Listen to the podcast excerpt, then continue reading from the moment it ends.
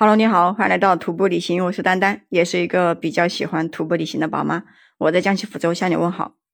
我相信很多人如果说经常关注这个就是珠峰登顶的人都知道有一个地方，说是什么，就是登顶珠峰的人可能就是在那里，如果说出现了意外，出现了危险，如果说不幸去世了，那可能就是会埋在那个地方。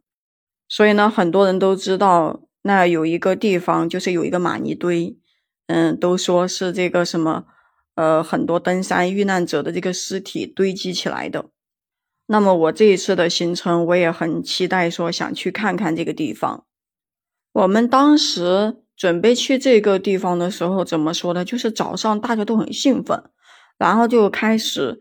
呃，就是一大早，大家就开始洗脸刷牙，然后你知道那个水特别冰，都已经结冰了，但是大家还是速度很快，就想着快走到大本营了。那整个这个行程，这个海拔也是越来越高，但是每天都没有高多少，就高个几十米啊，一百多米啊，这个样子的走。我们那天刚开始走的时候，就遇到了一个很大的队伍，就是有二十多个人，那个国外的人。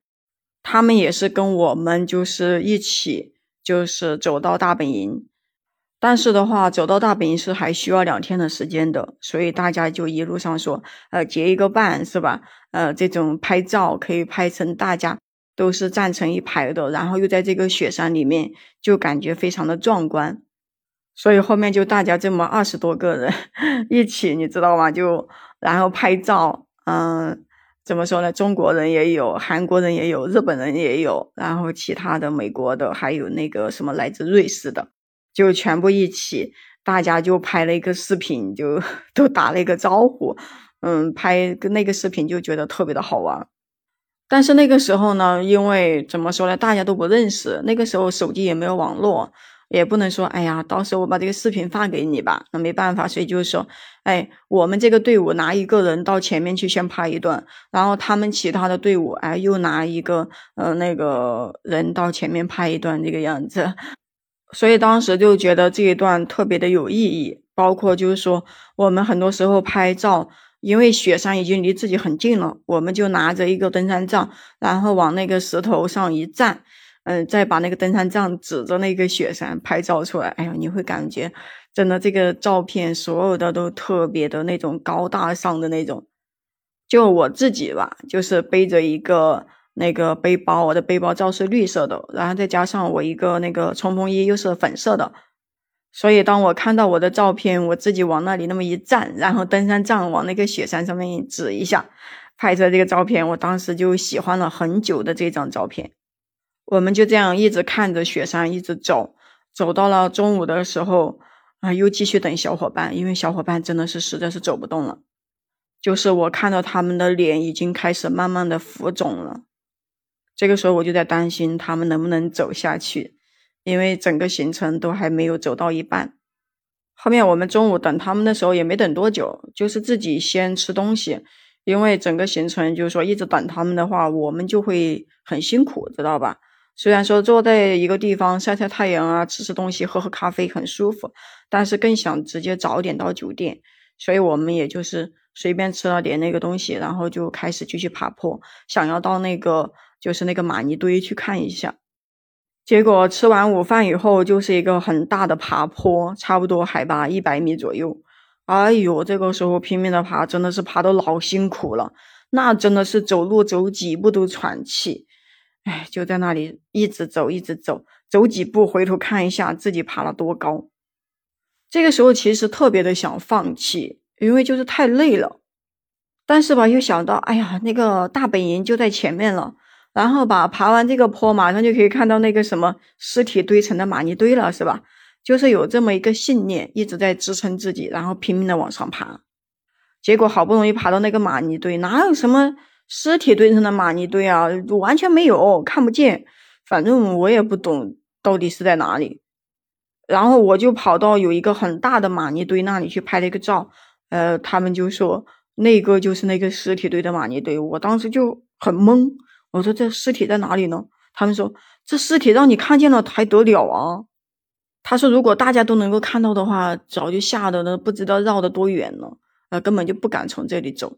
所以最后呢，我也是，呃，很奇怪，到底有没有这个地方，或者是说，呃，我所站的这个玛尼堆下面，它真的是这些遇难者的人堆积起来的吗？反正最后我问了很多答案，也是这种模棱两可的吧。所以呢，我也就是随便坐在那里拍了个照，然后就走了。就是绕过了这个玛尼堆，开始往河谷走的时候，这个河里面就结了好多的冰，走路都要特别的小心。走在那个冰面上的时候，哎呦，可滑了，又害怕那个冰不够结实，一脚踩下去会不会崩掉？那自己的鞋子湿了就。鞋子湿了的话，换都没得换，总共就带了一双鞋子。后面走到酒店的时候，那我们呢也不知道该住在哪一家，因为后面有两个向导。开始的话是有一个女孩子有个向导，然后我们队伍另外一个女孩子她也带了一个向导，但是她跟她的那个向导呢，可能就是闹掰掉了。那个向导中间要问他加钱，就是不停的要他买东西啊，要他。就是各种各样的说他给他的费用低了呀什么的，哎呦，我跟你说，两个人闹的是不可开交，吵死了。结果最后那个向导，反正他没有完成他最后的任务，就是中途他把我们那个队友给丢下，然后自己跑掉了。所以后面就变成了两个女孩子用一个向导。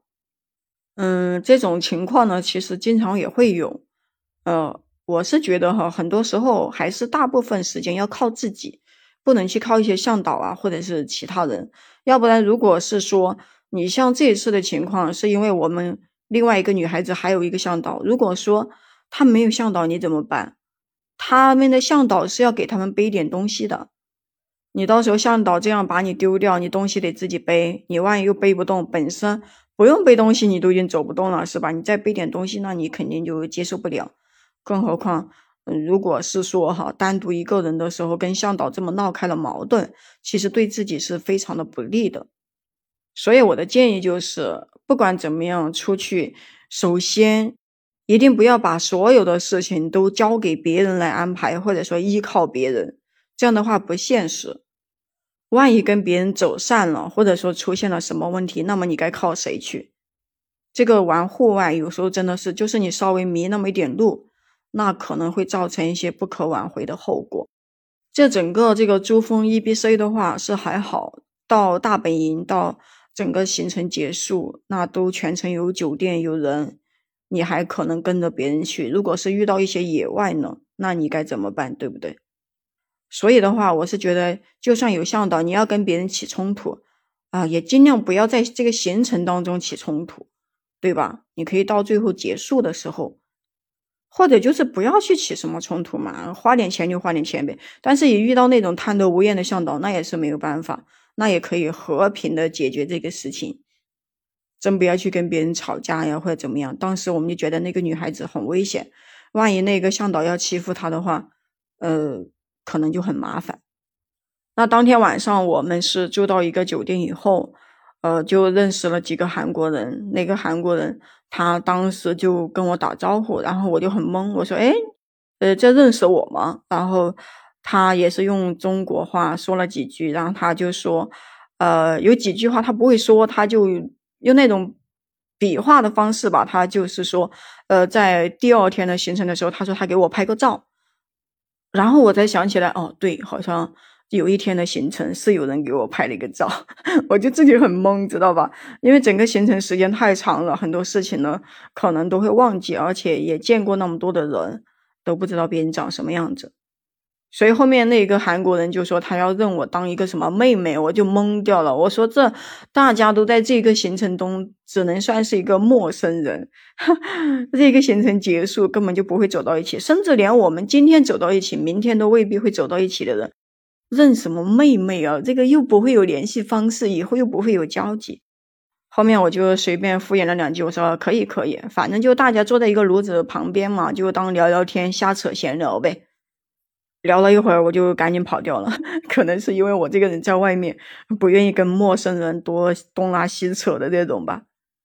那也包括所有的人，你看像现在是吧？有很多意外会发生。那我们在外面的时候，真的是跟陌生人还是要少一点接触，以免发生一些不好的事情。那行，今天就先跟你分享到这里，下一集呢，呃，就已经走到了珠峰的大本营了。下次呢，我再跟你分享在大本营的故事。如果说你也喜欢户外，喜欢徒步旅行的话，那可以加入我的听友粉丝群，就是丹丹的拼音加上八七二幺零。那我们可以一起探讨一些户外的那些好玩的事。关注丹丹，订阅我的专辑，我们下期再见。